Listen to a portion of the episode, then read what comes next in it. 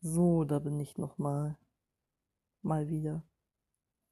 Ich weiß gar nicht, warum ich diese Folge jetzt aufnehme, weil ich eigentlich den halben Abend damit verbracht habe, mit meiner Mutter zu telefonieren, was mir auch sehr gut getan hat. Hm, bin gerade in Stressmodus und habe alles Mögliche um die Ohren. Darüber will ich aber gerade nicht reden. Ich habe eher den das Bedürfnis, jetzt gerade über etwas zu reden, was ich in einem Buch gelesen habe, das ich auf meinem Phone lese über meine Bibliotheks-App.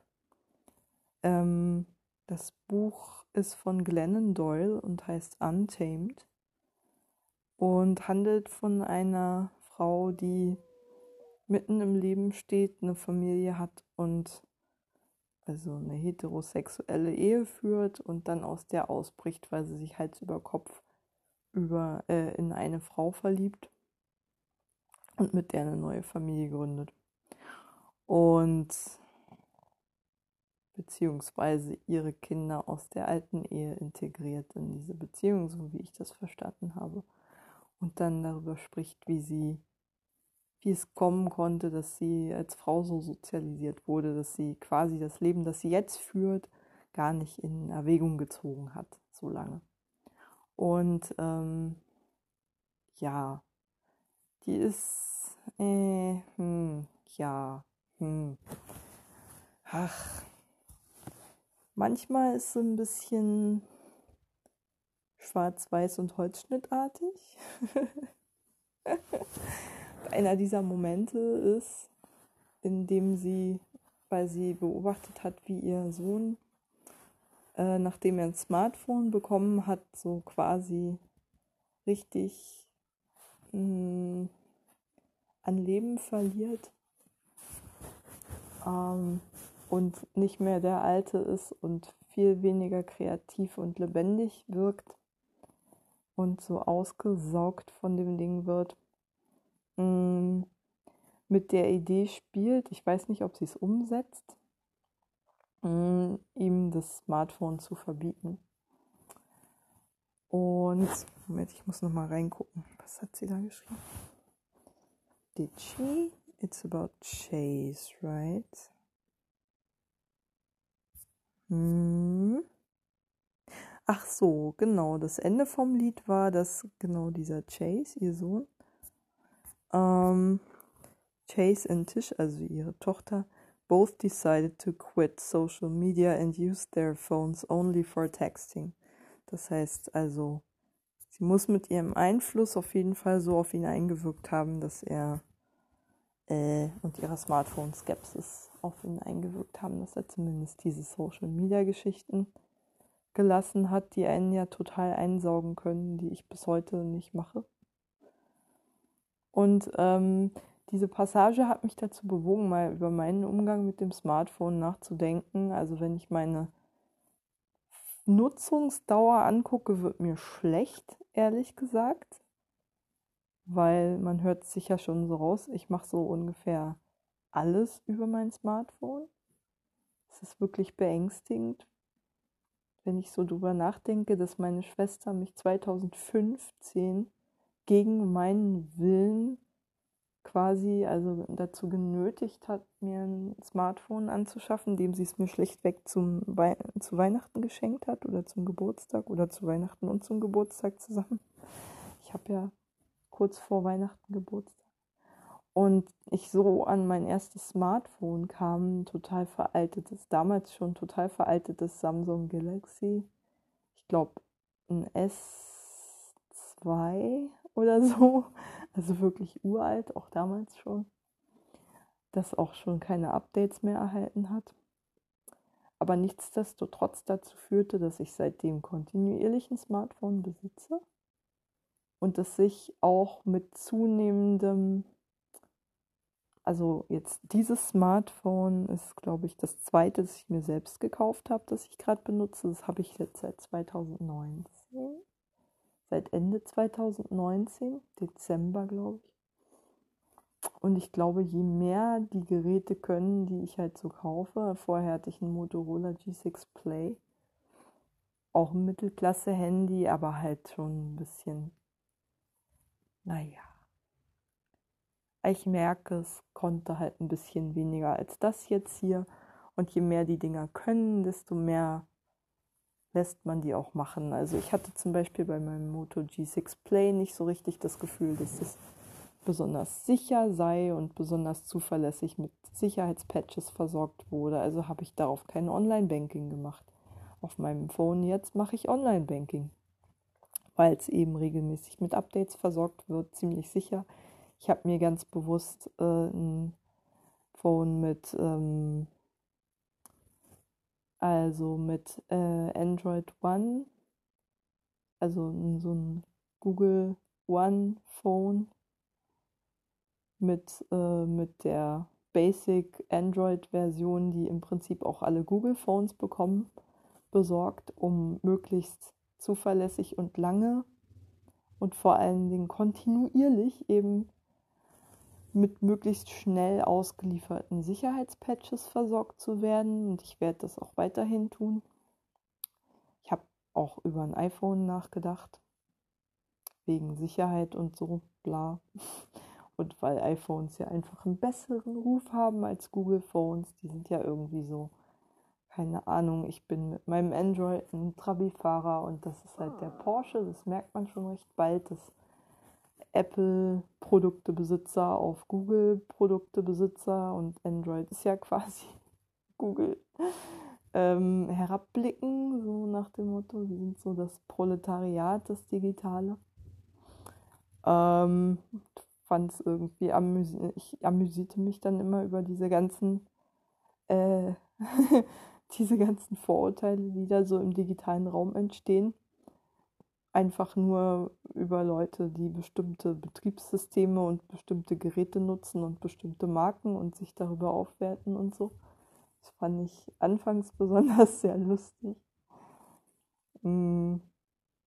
Ich selber bin nach wie vor nicht der Meinung, dass es eine gute Idee ist, ein altes iPhone zu benutzen, weil ich selber auch bei meinem letzten, bei meiner Ausbildung ja mit einem MacBook zu tun hatte und damit auch mit iOS äh, gearbeitet habe, demzufolge und dann äh, die Sicherheitslücken von iOS auch eben, äh, also dass es weniger Viren gebe für iOS und was nicht so alles im Umlauf ist. Kann schon sein, aber ich jedenfalls habe gemerkt, dass ich mit dem Betriebssystem so unbedarft umgehe, dass ich da, glaube ich, erstmal welches Gerät auch immer sofort verwirrt hätte ich hätte es geschafft, die Viren, die halt im Umlauf sind, sofort zu kriegen. Und ähm, ja, das ist eigentlich das Wichtigste für mich, dass meine Geräte möglichst nicht ständig gehackt werden oder so. Weil jedenfalls nicht so dazu einladen. Und immerhin, toi, toi, toi, habe ich auch bis heute zum Beispiel, also klar, ich kriege Spam-Mails, wie jeder andere auch, wahrscheinlich. Aber immerhin habe ich jetzt richtig böse Sachen eigentlich nicht mehr erlebt. Also nicht auf meinem PC, den ich bis heute, der ist von 2016, glaube ich, äh, den ich auch vom Betriebssystem her aktuell halte und regelmäßig mit Updates versorge, so sehr das auch nervt und der wird halt immer langsamer. Hm, ich fürchte, ich muss den auch mal austauschen demnächst. Ähm, aber immerhin, ich kann ihn noch zum Streamen und zum DVD gucken nutzen. Dafür ist er noch gut genug, da kann er noch eine Weile bleiben. Und Mediathek gucken kann man ja auch. Also streamen, sagte ich ja schon. Zu viel mehr nutze ich ihn allerdings auch nicht, außer wenn ich mal irgendwie was Längeres schreiben will. Das mache ich auch nicht am Smartphone. Oder wenn ich zum Beispiel mein Graphic Pad nutze, also mh, hm, zeichnen möchte am Computer. Das finde ich nämlich auch extrem cool, dass man mit viel weniger Ausgaben für Werkzeug und so. Also sich in verschiedenen Techniken ausprobieren kann oder zumindest einen optischen Effekt, Effekt hat, wie bei bestimmten künstlerischen Techniken. Klar sieht's, verhält sich ein digitales Aquarell einfach anders als ein authentisches analoges. Aber nichtsdestotrotz, man kann einfach mit Dingen mal ein bisschen rumexperimentieren, äh, und ähm, Effekte erzielen, die man so nur mit viel, viel höherem Materialaufwand und mit viel höheren Kosten irgendwie ausprobieren könnte. Und dafür finde ich dieses Graphic Pad schon extrem cool. Wenn ich es auch nur alle Jubeljahre nutze und das so eine typische Winterbeschäftigung ist, die ich aber diesen Winter so gut wie gar nicht benutzt habe. Leider weil es vielleicht doch ein bisschen zu sehr mit Spoonflower assoziiert ist, weil ich das Ding mir in, der, in dem Zeitraum angeschafft habe. Ursprünglich mal, um selber mal ein Design zu entwerfen, das ich dann äh, selber quasi bei Spoonflower in Auftrag geben wollte, um darauf dann Textil damit zu bedrucken. Meine Vorhänge waren geplant. Jetzt habe ich schon andere Vorhänge aus dem Otto-Katalog. Jawohl. Und die mag ich auch. da muss ich also keine von Spoonflower für äh, nehmen und extra designen. Weil ich ja schon in the real world etwas gefunden habe, das cool ist. Ja.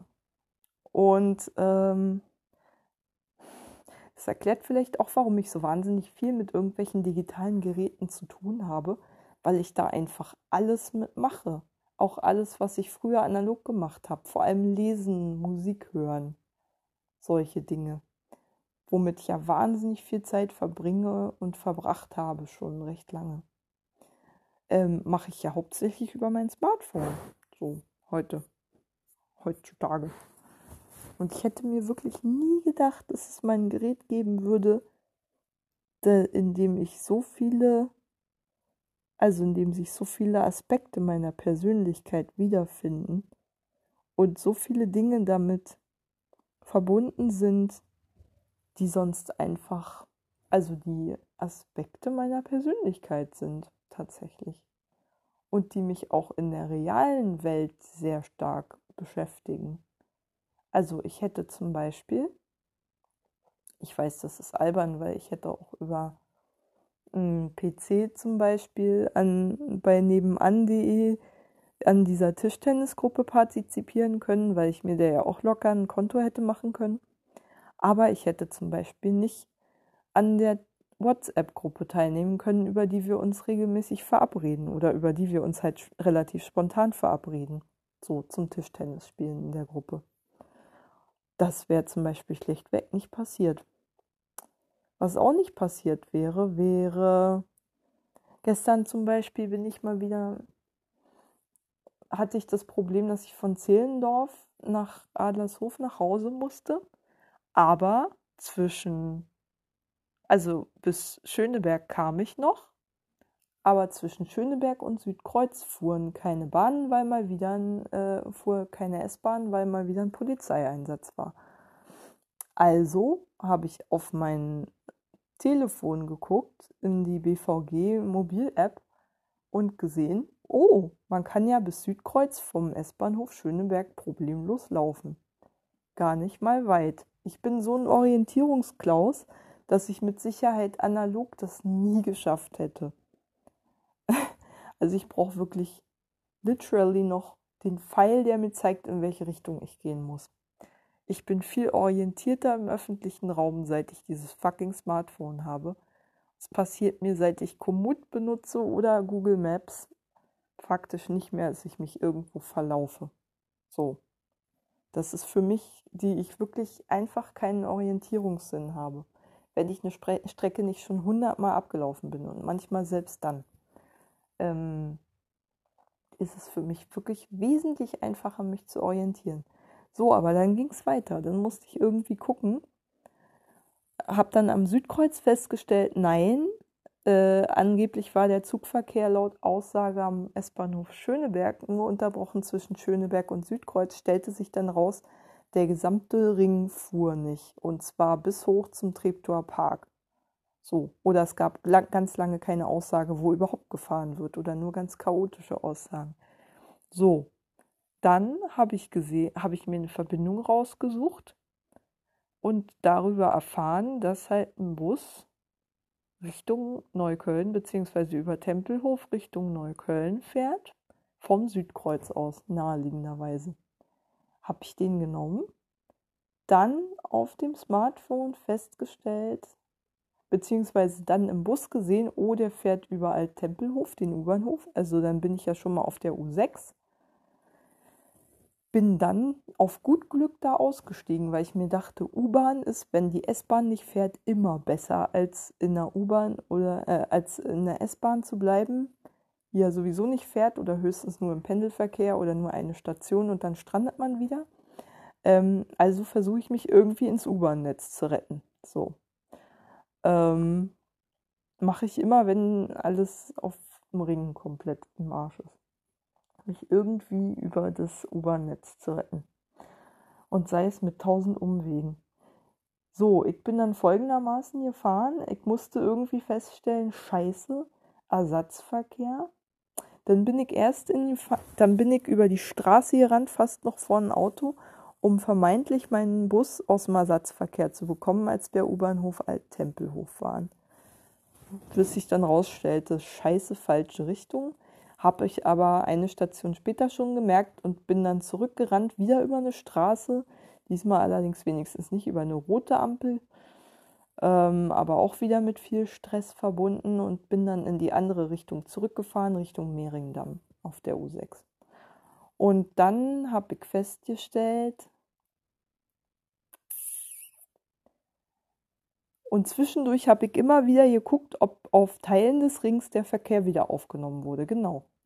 Dann bin ich also mit der U6 aufs Geratewohl Richtung Hallisches Tor gefahren. Da wollte ich dann in die U1 umsteigen, um dann von da zur Warschauer Straße zu kommen, weil die S9 die ganze Zeit durchfuhr.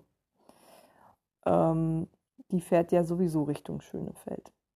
Und ähm, dann habe ich aber zwischendurch auch immer mal wieder gecheckt, was ist jetzt die kürzeste Verbindung ähm, beziehungsweise fährt die S-Bahn wieder regulär. Und es war aus der App teilweise nicht zu entnehmen. Da stand dann teilweise nur eine Verspätung von wenigen Minuten bei einem Zug, der tatsächlich oder bei einer S-Bahn, die dann tatsächlich ausfiel.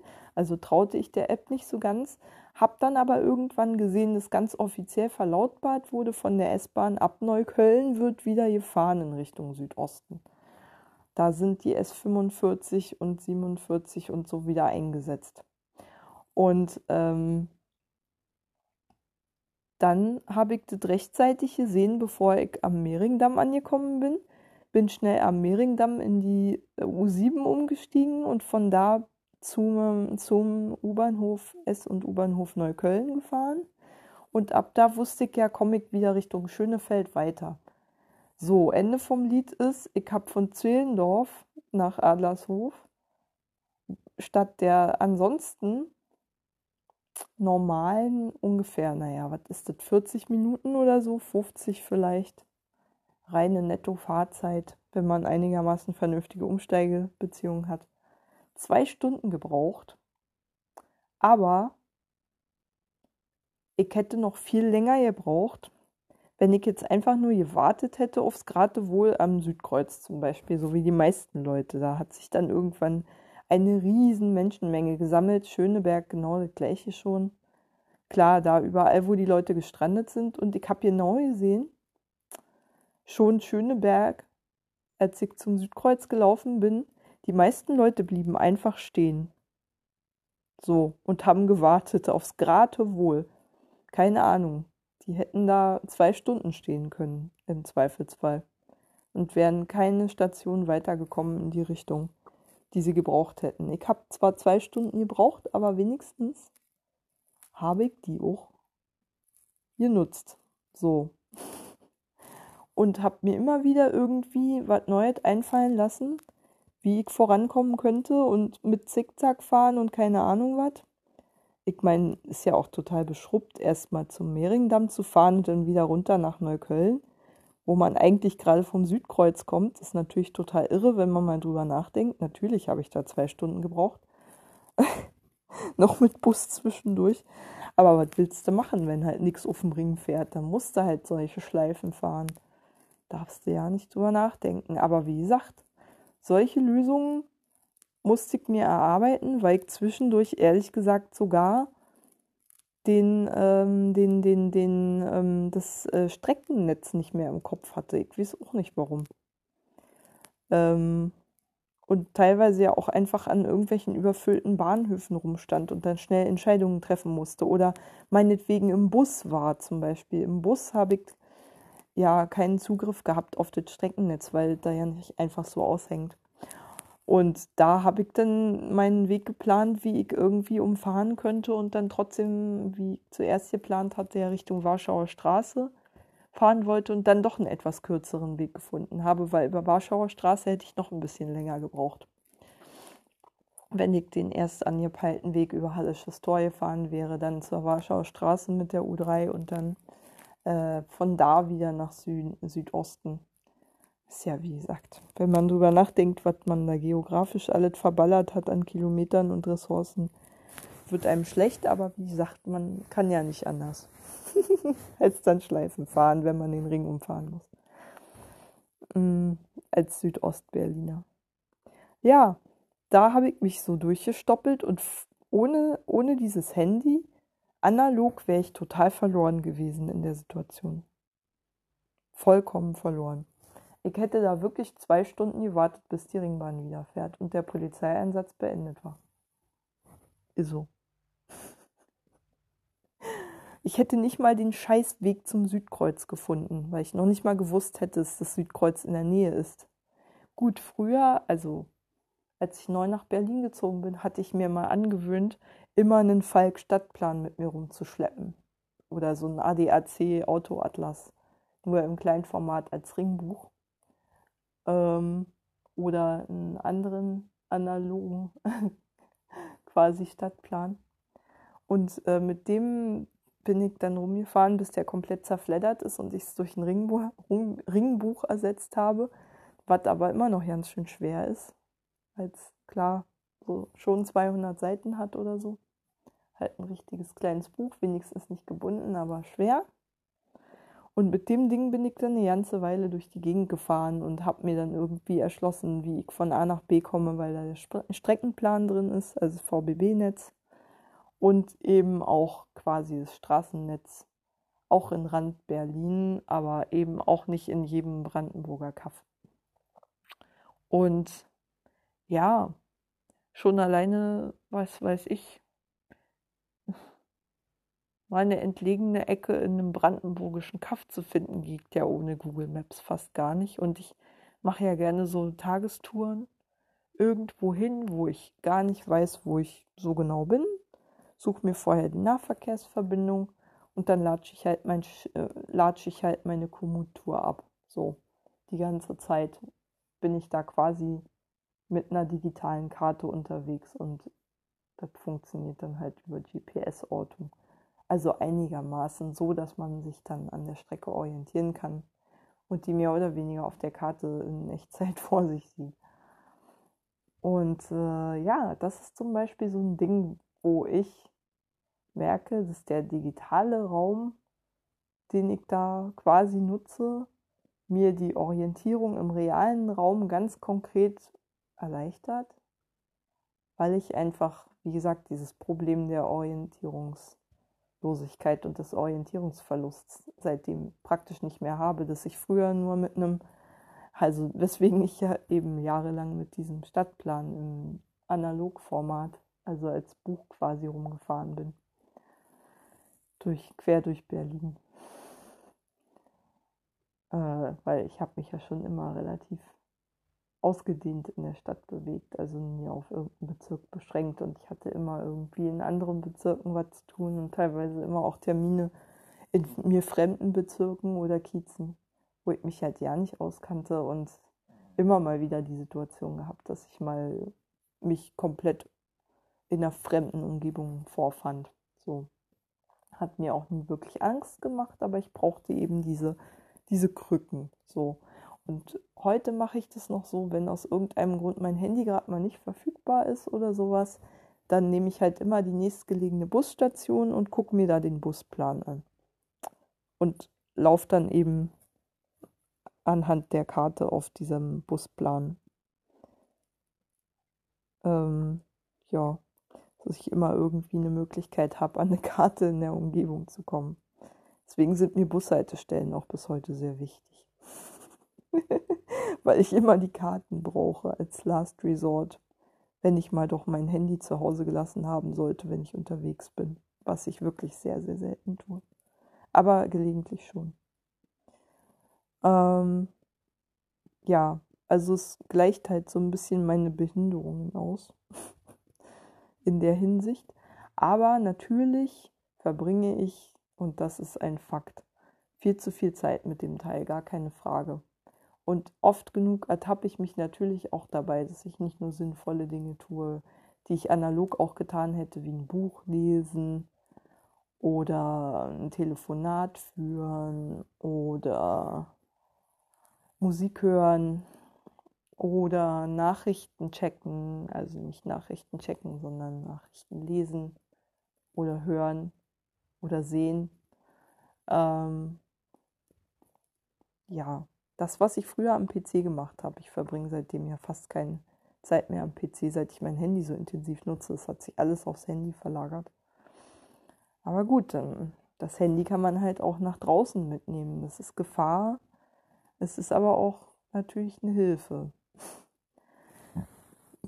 am schlimmsten finde ich es immer, wenn ich so Momente habe, wo ich so unruhig bin innerlich, dass ich wirklich, dass meine Smartphone-Sucht so richtig durchkommt, dass ich wirklich das Gefühl habe, ich tue damit nichts mehr, sondern das Ding kontrolliert mich nur so, dass ich einen Zwang habe, alle fünf Minuten irgendeine Seite aufzurufen oder irgendeine App zu öffnen oder irgendwas zu tun. Und ich habe gerade auch erst wieder bemerkt, gestern hatte ich zwei Tage in Folge meine berühmten Newsletter nicht gelesen, diese Tagesspiegel-Newsletter aus den Kiezen, und habe mir tatsächlich mal erlaubt, und das fühlte sich unfassbar befreiend an, den Entschluss zu fassen, die einfach ungelesen zu löschen, was ich dann aber doch nicht übers Herz brachte, sondern tatsächlich, obwohl ich wirklich sehr, sehr erschöpft war, weil ich einen furchtbar anstrengenden Tag hinter mir hatte mit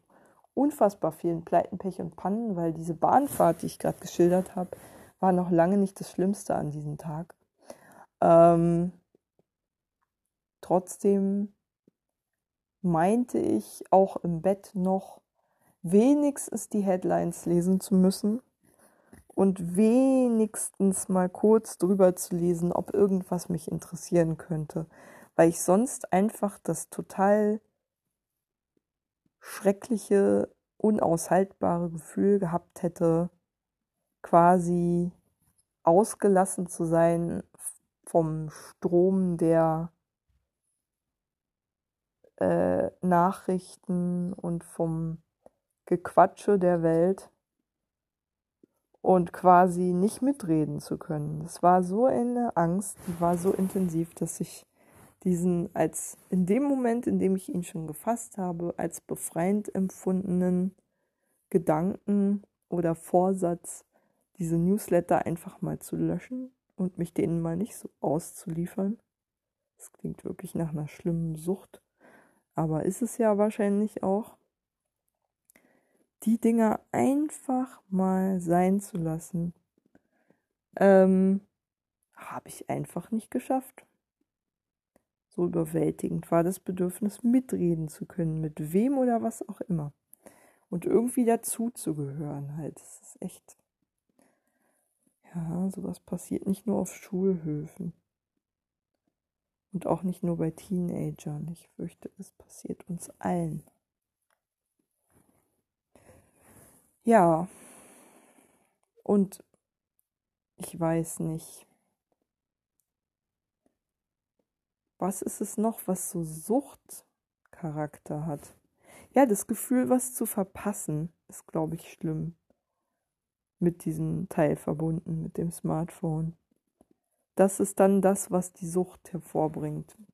Das Gefühl, irgendwie an etwas nicht teilhaben zu können, was gerade passiert ist, glaube ich, auch das, was mich dazu bringt, mehr Zeit damit zu verbringen, als ich müsste. Oder Langeweile kann ich nicht mehr aushalten, seit ich das Ding habe. Es ist wirklich, das ist tatsächlich auch ein Punkt, den hat Glennon Doyle in dem Text auch angesprochen über ihren Sohn.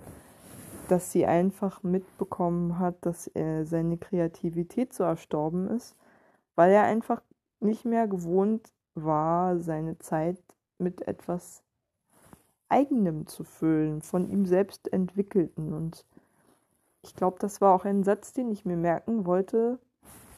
Moment, ich versuche ihn mal zu zitieren. Jetzt muss ich ihn aber erstmal finden. Aber der ist so schön, den musste ich jetzt einfach mal festhalten. Ähm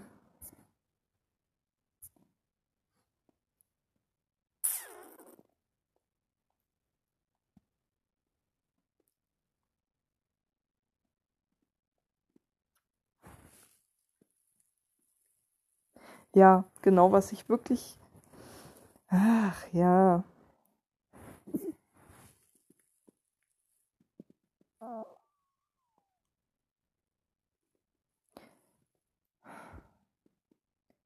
Ach, ich glaube, ich lese am besten einfach mal das Kapitel. Ist bestimmt total illegal, aber da es ja nicht veröffentlicht ist, hoffe ich mal, wird sowieso niemand jemals erfahren. Also ich möchte eigentlich diese diese kurze Geschichte über Chase und die Moral von der Geschichte wenigstens kurz mal vorlesen, weil es so eine eindrückliche Passage war. Also, das Kapitel heißt Poems. Ich habe hier nicht die Genehmigung der Autorin, es vorzulesen, aber wie gesagt, ich glaube, sie wird es nie erfahren. When Chase was little, we'd find him at our kitchen table drawing maps of the world and making lists of every country on earth. And its capital. He'd pass entire afternoons writing his own song lyrics, and we'd collect little poems he'd left all over the house. When he turned 13, we bought him a cell phone because he desperately wanted one and he wanted and we wanted to make him happy. Slowly we watched him fade away. He stopped drawing maps and reading and writing, and we stopped finding poems around the house. When he was with us, I could sense his need to be there instead. So even when he wasn't on his phone, he was gone. He was just hovering among us. His eyes changed. They became a little duller and heavier. They'd been the brightest eyes I'd ever seen, and then one day they just weren't. In his phone, Chase had found a place easier to exist in than inside his own skin. That was tragic because inside the itchiness of our own skin is where we discover who we are. When we are bored, we ask ourselves, What do I want to do with myself? We are guided towards certain things a pen and paper, a guitar, the forest in the backyard, a soccer ball, a spatula. The moment after we don't know what to do with ourselves is the moment we find ourselves. Right after itchy boredom is self discovery. But we have to hang in there long enough without bailing. Yeah.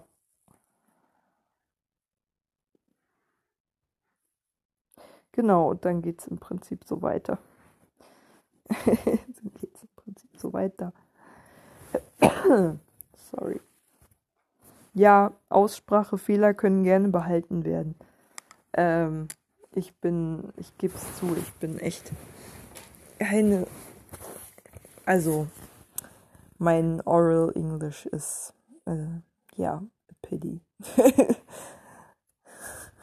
naja. Ist so. Aber äh, ich hoffe, es ist trotzdem halbwegs verständlich geworden. Auch für mein späteres Ich, dass sich diese Folge zweifelsfrei mal anhören wird, was da los ist. Also, diese Itchiness ein Insider Skin, dieser Moment, in dem man das Gefühl hat, äh, irgendwas muss doch jetzt mal passieren. Ich weiß aber nicht was ist der Moment, in dem man dann Dinge entdeckt über sich selbst, die man gerne tut und die einen vielleicht zu seiner, wenn es sowas gibt, Berufung führen. Dieser Moment, in dem man sich denkt, oh, was soll ich denn jetzt mit meiner Zeit anfangen? ich habe gestern tatsächlich wieder nach ganz langer Zeit so eine Mappe in die Hand genommen, in der ich alte Fotos, aber auch irgendwelche Sketches, Doodles und naja, richtige Skizzen, ausgearbeitete Skizzen, viel mehr ist es nicht, ähm, drin aufbewahre. Und ähm, habe dann so kleine Post-it-Zettel gefunden, also so aus so einem Abreißblock. Keine Post-its, sondern halt diese quadratischen Zettel. Und ich erinnere mich noch genau an diesen Nachmittag, wo ich mit meiner damaligen Schulfreundin, aus, mit der ich vor allem Zeit verbrachte, um die Zeit totzuschlagen and vice versa, irgendwie auf die Idee gekommen bin, ich glaube, ich war bei ihr, möchte ich behaupten. Wie so oft, weil meine Eltern wollten immer nicht, dass ich Besuch bekomme, weil ihnen peinlich war, wie wir wohnten. Und meine Freunde hatten meistens halt, oder sie hatte, sie hatte halt ein Haus. Und deswegen war immer klar, wir treffen uns bei ihr, wenn dann, weil die mehr Platz hatten. Und ähm, ja, jedenfalls in meinem nicht ganz für mich allein habenden Zimmer im Plattenbau war jedenfalls weniger Platz. So. Und ähm, trotzdem brachte ich immer so als Teenager halt so meine Lieblings-CDs mit. Was ich damals so hörte, Tupac, Outkast, Dr. Dre und oh, was noch alles. Smashing Pumpkins, Nirvana. Oh, was habe ich noch gehört? Uff, alles Mögliche. Ah, das waren die wichtigsten, glaube ich. Dido hatte ich auch dabei. Jedenfalls so eine kleine Kollektion von meinen von Lieblingsalben für alle möglichen Stimmungen hatte ich immer dabei, wenn ich bei ihr war. Und wir haben dann immer ausgehandelt, was wir hören wollten. Und einen, ähm, einen Nachmittag haben wir uns furchtbar gelangweilt, fürchte ich. Und wir waren so leicht manisch drauf und haben uns irgendwie in so, ein, äh, so eine Idee reingesteigert, dass es total lustig wäre. Also irgendjemand von uns fing damit an, dass wir einfach die ähm, Coverbilder oder irgendwelche Bilder von den Künstlern aus meinen Album-Sleeves, äh, aus diesen Booklets abgemalt haben, aber nicht ernst gemeint, sondern eher so als Karikatur. Also so schnell in fünf bis zehn Minuten hingeschluderte quasi Karikaturen mit irgendwelchen dummen Sprüchen drauf. Und so haben wir, glaube ich, weiß ich nicht, ich weiß gar nicht, jeder von uns. Und die Idee war, dass wir beide jeweils irgendwie eine, also das gleiche Bild malen würden, also die, die gleiche Person malen würden und das gleiche Bild versuchen würden zu, äh, zu nehmen als Grundlage. Das gleiche Foto vom gleichen Künstler. Und dazu jeweils irgendeinen dummen Spruch schreiben würden, der uns in den Kopf kam. Und das haben wir auch getan. ja. Ich habe mir die Dinger angeguckt und es war wirklich, dieser ganze Nachmittag kam wieder in mir hoch und es war echt unfassbar lustig. aber so im Nachhinein weiß man gar nicht mehr, warum es so wahnsinnig lustig war. Aber es, ich weiß noch, wie wir gelacht haben und dass, dass ich wirklich mit einem Lachanfall auf dem Boden lag und mir den Bauch halten musste, weil ich so gelacht habe. Wir uns gegenseitig da überboten haben darin, diese, diese bescheuerten ähm, Karikaturen da zu malen, äh, zu zeichnen. mit irgendwelchen Buntstiften, die halt gerade so rumlagen und so verfügbar waren. Und ich dachte mir so, Alter, das war doch bestimmt einer der lustigsten Nachmittage, den ich je hatte mit irgendjemandem. so. Und es war einfach nur Goofing Around aus schierer Langeweile. Nix weiter. Aber es war trotzdem so fucking lustig. Das kann man nicht beschreiben. Und äh, das würde sich auch gar nicht, selbst wenn ich erzählen würde oder darstellen würde, was wir da gemalt haben, das würde sich nicht übertragen. Es halt so ein Insider war, mit dem wir uns da gegenseitig hochgeschaukelt haben. immer spezieller wurde. Das war echt wahnsinnig lustig. Und ähm, ja, habe lange schon keinen Kontakt mehr zu ihr und es hat auch, unsere Freundschaft hat kein gutes Ende genommen. Jedenfalls Jahre später hat sie dann nochmal angerufen. Ich weiß gar nicht, woher sie meine Nummer hatte. Als ich schon längst in Berlin gewohnt habe und ähm, hat sich bei mir entschuldigt Ähm, also wir haben auch relativ abrupt den Kontakt zueinander abgebrochen, nachdem sie halt, oder haben den Kontakt nicht aufrechterhalten können, nachdem sie, also da gab es schon vorher so Krisen bei uns und die Freundschaft war nie eine einfache und so. Und immer mit ganz viel Rivalität und sowas verbunden. Und Konkurrenz. Und das tut ja selten Beziehungen gut. Und ähm, dann ist sie in der 11. Klasse, glaube ich, auch noch alleine abgehauen. Und äh, Moment, war das so? Ich glaube, sie hat die Schule verlassen und ist alleine woanders hingezogen. Oder war das was anderes? Warte mal. Nee, ich glaube, da bringe ich gerade was durcheinander. Das war eine andere Schulfreundin aus der oberen aus der oberen Klassenstufe. Die ist nämlich tatsächlich in der 11. Klasse aus eigenem Entschluss alleine nach Schwerin gegangen und hat da weiter, ist da weiter zu, hat da ihr Abi gemacht. Ohne ihre Familie. Was ich krass mutig fand. Bei der anderen weiß ich jetzt gar nicht mehr. Nee, nee, wir haben schon zusammen Abi gemacht, fällt mir so ein. Nee, nee. Das habe ich jetzt gerade, da habe ich zwei Menschen zu einer Person zusammen fantasiert. Hm, genau. Also wir sind, wir haben zusammen Abi gemacht, definitiv. Aber irgendwie war es dann in der Oberstufe weniger intensiv und da gab es auch eine Klassenfahrt, bei der sie irgendwelche intimen Sachen über mich an andere verraten hat und so, die nur sie wissen konnte, weil sie mich halt jahrelang kannte und sich damit bei den anderen profiliert hat, die mich damit gemobbt, haben, äh, gemobbt haben dann. Das habe ich ihr nie wirklich verziehen, muss ich gestehen.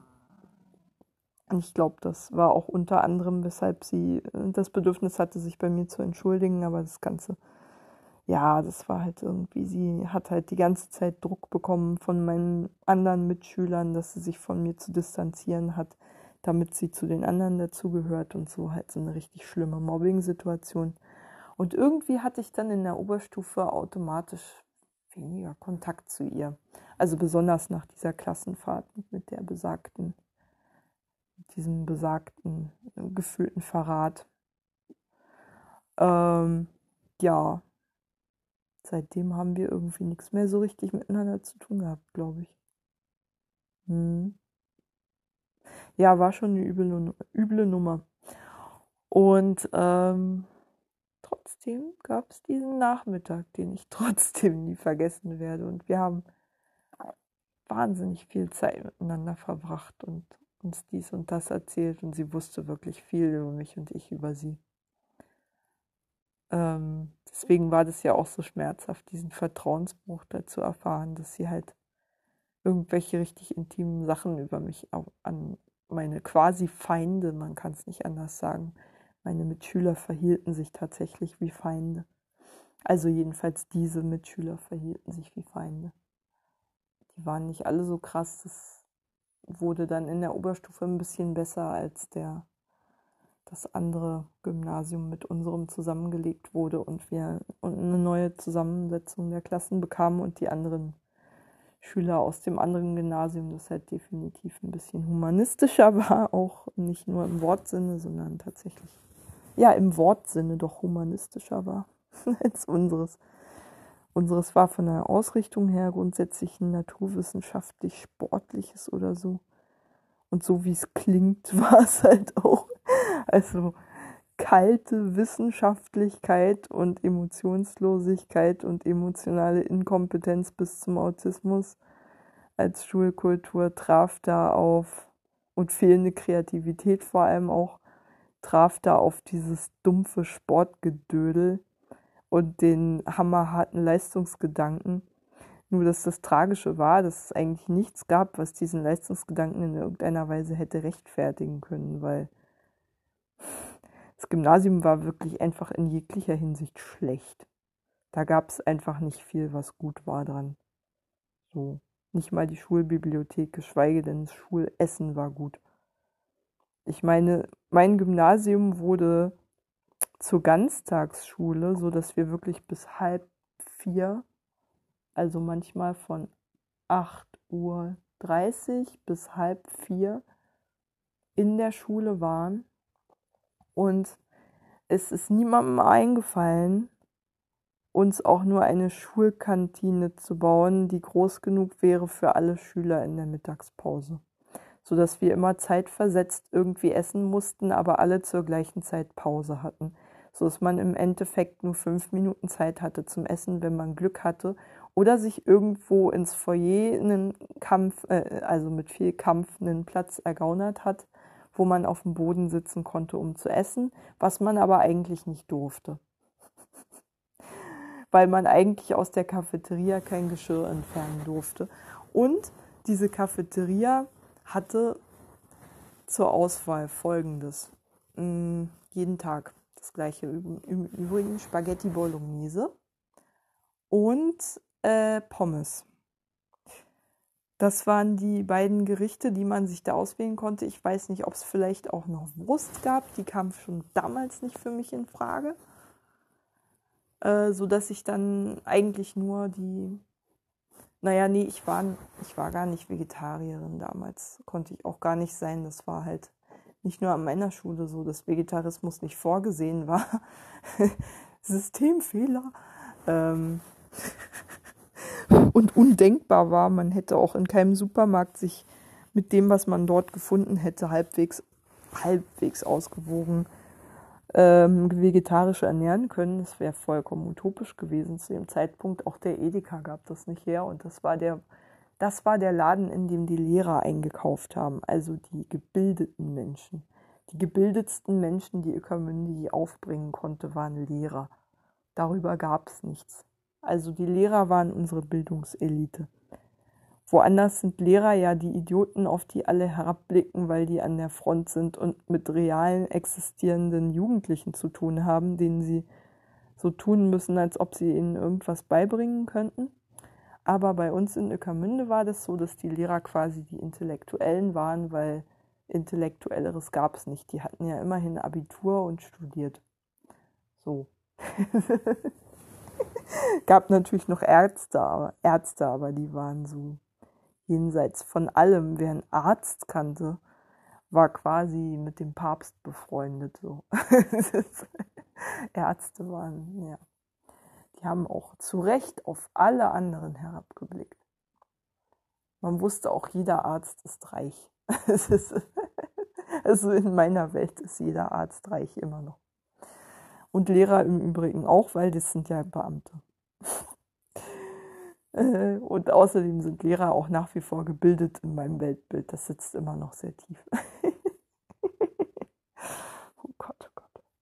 Naja, jedenfalls, wie komme ich denn darauf? Das war unsere Schulkantine, auch als diese Schule offiziell zur Ganztagsschule erklärt wurde, hat sich daran nichts geändert. Dass es quasi keine Möglichkeit gab, in der Schule zu essen. Ähm, geschweige denn sowas ähnliches wie oder auch nur ein normales Mensa-Essen zu bekommen, das ja auch wahrlich meistens sehr weit davon entfernt ist, ein echtes Essen zu sein, wenn man mal ehrlich ist. Auch davon war es meilenweit entfernt, selbst von der billigsten Pommesbude Öckermündes. Pommesbuden haben wir, glaube ich, gar nicht, aber Asia-Imbiss war es nochmal meilenweit entfernt, was wir so bekommen haben da. Also es war echt auf so einer Schule war ich. Also wirklich nicht humanistisch im Sinne von, dass da jemand mal dran gedacht hätte, oh, da gehen ja Menschen hin. Huch, die haben ja Bedürfnisse. Oh Gott. Und sei es nur, dass sie zum Beispiel schlafen müssen ausreichend, auch als Teenager und nicht einfach um, ich glaube, wir hatten teilweise, weiß gar nicht, gerade habe ich gesagt, um 8.30 Uhr begann die Schule. Ich bin mir aber nicht sicher. Ich glaube, eine ganze Zeit lang war es sogar 7.30 Uhr, als die meisten Bundesländer, abgesehen von so abgehängten Ostländern wie Sachsen-Anhalt halt, die sich immer was drauf einbilden, dass sie ihre Leute so früh wie möglich auf, auf den Bordstein schicken, weiß ich nicht, um den dann den Rest des Tages anzugucken oder so, ich weiß es nicht. Jedenfalls, das ist ja so ein Prestigeding in äh, Bundesländern mit hoher Arbeitslosenquote anscheinend dass man den Leuten extra eindrillt, so diszipliniert wie möglich zu sein. Dazu gehört auch kontinuierlicher Schlafentzug und der Biorhythmus eines 65-Jährigen. Also sprich, äh, das Wort senile Bettflucht wird da sozusagen zur Legitimation für, ähm, oder das Konzept senile Bettflucht wird dann sozusagen als Grundlage genommen für den Lebensrhythmus aller anderen Altersgruppen, inklusive auch Teenagern und Kindern. Kinder mögen ja normalerweise noch kein Problem damit haben, früh aufzustehen. Ich schon, ich war schon immer eine Eule.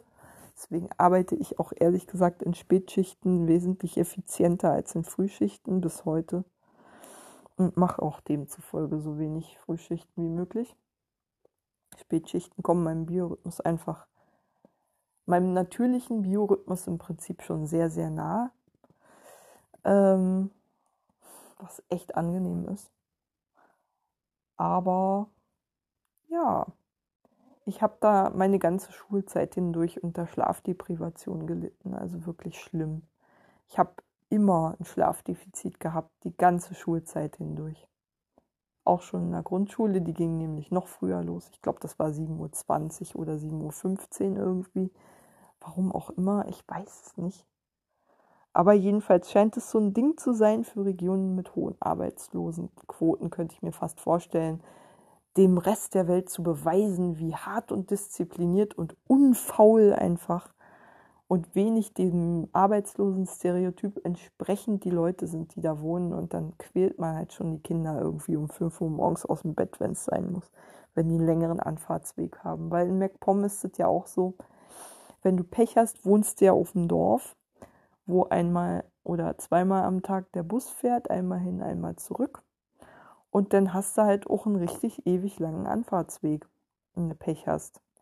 Wenn die Straßen verschneit sind oder so, dauert es noch länger. oder Wind und Wetter ist und Orkan und keine Ahnung was. Da habe ich ja alles durch. Und ich gehörte nicht zu den Kindern, die auf dem Dorf gewohnt haben, aber es gab die. Und dann gab es ja später noch die Torgelower, die jede, jedes Mal 20 Kilometer zur Schule fahren mussten. Und die mussten ja auch um, weiß nicht, ich glaube 8.30 Uhr. Ich glaube 8.30 Uhr war es in der Oberstufe. Ähm, zur Schule kommen. Obwohl sie eben 20 Kilometer entfernt wohnten. Und äh, ja. dementsprechend einen etwas längeren Anfahrtsweg hatten. Und ähm, ja, das ist, weiß ich nicht, was wir davon haben, unsere Kinder und gerade unsere Jugendlichen so früh aus dem Bett zu prügeln. Ob wir die schnell daran gewöhnen wollen, dass sie den Rest ihres Lebens zurückzustecken haben, gesundheitlich, um in der Gesellschaft nicht komplett abgehängt zu sein. Ich weiß es nicht dass wir auf ihre Bedürfnisse in jedem Fall als Gesellschaft nicht die geringste Rücksicht nehmen, dürfte deutlich genug werden. so zeigt ja auch unsere Bildungspolitik oder vielmehr unsere Nichtbildungspolitik, die Vermeidung von Bildungspolitik, die wir hier so betreiben. Im Wesentlichen eine Mangelverwaltung ist aber gut, wenn ich jetzt noch über Bildungspolitik anfange, ganz traurig. Eigentlich wollte ich ja von Smartphones erzählen, von meiner Sucht nach Smartphones und wie es dann aber doch irgendwie gute Dinge bewerkstelligt. Ich aber nichtsdestotrotz ganz bewusst süchtig davon bin oder danach bin. Aber irgendwie hat es ja dann doch wieder ein bisschen was mit dem Bildungssystem zu tun. Weil unser Bildungssystem ja auch nicht viel anders als ein Smartphone funktioniert. Irgendwie bestimmt unser Leben die ganze Zeit und man wird in eine Struktur gepresst, die man selber mit keinem bisschen beeinflussen kann. Und wenn du nicht dazugehörst, dann bist du halt raus. Wenn du keins hast, wenn du kein Smartphone hast, wenn du keinen Bildungsabschluss hast, dann bist du einfach für die Gesellschaft quasi gestorben. Beides. Gilt für beide Bereiche. Es ist irgendwie eine Eintrittspforte ins Leben. Beides. Hat aber nichtsdestotrotz mit unseren Bedürfnissen nichts zu tun und ich glaube, man muss beides auch für sich selbst irgendwie nutzen und die Lücken im System finden, um dann doch irgendwie damit leben zu können. Deswegen plädiere ich auch dafür, seinem Kind nicht das Smartphone komplett zu verbieten. Oder ich jedenfalls hätte nicht davon profitiert, ganz besonders jetzt nicht in dieser scheiß Pandemie ähm, kein Smartphone zu besitzen. Und ehrlich gesagt, die Smartphone-Sucht habe ich mir auch verziehen in so einer Ausnahmesituation, denn da tue ich einfach alles, was mir gut tut, ohne groß drüber nachzudenken. Hauptsache, ich überlebe. Ist halt wirklich ein Überlebensmodus, aber nichtsdestotrotz, äh, ich kann es mir ja später wieder abgewöhnen, wenn es mir besser geht. Aber nichtsdestotrotz kann man ja auch mit Dingen, die einem nicht gut tun und in die man quasi reingezwungen wird, wie dieses scheiß Smartphone, das ich eigentlich nie haben wollte, Dinge finden, die zwar dazu führen, in dem Fall, dass ich Google meine gesamte Persönlichkeit offenbare und äh, auf einem Gerät im Prinzip komplettes Persönlichkeitsprofil von mir erstellt werden könnte mit den Datenschlägen, die ich hinterlasse. Aber nichtsdestotrotz kann ich eben auch eine Menge Dinge selber erschaffen damit. Also nicht nur die Petition, die ich quasi fast komplett damit gestartet habe und die Organisation dazu angeleiert habe. Klar, ich hatte auch ein paar analoge Treffen dazu, aber eben nicht nur. Aber das ist so ein Beispiel für mich, wo ich mich unfassbar empowered gefühlt habe und wo ich fast nur am Smartphone für gearbeitet habe. Was mir wirklich gut getan hat, oder eben diese Tischtennisgruppe, die ich besuche oder eben die vielen, vielen wirklich unglaublich guten Bücher, die ich schon auf dem Smartphone gelesen habe. Ähm, und die Bibliotheks-App, die ich nur nutzen kann. Klar, das ist auch alles Konsum, aber Bücher sind ja angeblich bildungsbürgerlicher, kanonischer, guter Konsum und sollen ja mein Leben angeblich komplett bereichern. Ist natürlich nicht für jedes Buch der Fall. Manches einfach nur bloße Unterhaltung. Ist auch gut so, dass es das gibt. Aber man kann natürlich auch Bücher zum den eigenen Horizont erweitern auf dem Smartphone lesen. Und in meinem Fall wäre es auch so, ich könnte kein einziges Bibliotheks-E-Book lesen, wenn ich dieses Smartphone nicht hätte, weil es schlichtweg auf meinem Kindle nicht geht, weswegen ich faktisch fast nicht mehr Kindle lese sondern fast nur noch auf dem Smartphone, weil ich eben fast nur noch Bibliotheksbücher lese. Und so geht es dann endlos weiter. Musikstreaming zum Beispiel veränderte auch mein Musikkonsumverhalten. Aber diesen Podcast nehme ich auch mit meinem Smartphone auf. Und das ist definitiv was Kreatives, würde ich behaupten. Naja, so kreativ wie ich eben werden kann im Rahmen meiner bescheidenen Möglichkeiten. Aber immerhin, es ist was, was mich durch die Pandemie gebracht hat. Und das ist verdammt wichtig. Es gab Zeiten, da habe ich täglich darüber nachgedacht, ob ich morgen noch auf der Welt sein werde. Oder ob ich nicht dann schon die Mücke gemacht habe, weil ich mich irgendwo doch geschafft habe anzustecken. So hysterisch war ich. Und ähm, also so buchstäblich. Ich hatte wirklich richtig Todesangst teilweise. Und durch diese Zeit hat mir einfach dieser Podcast wahnsinnig geholfen. Und dafür bin ich diesem Scheißgerät irgendwie dankbar, dass, er das, dass es das möglich gemacht hat. Ja, na dann, gute Nacht.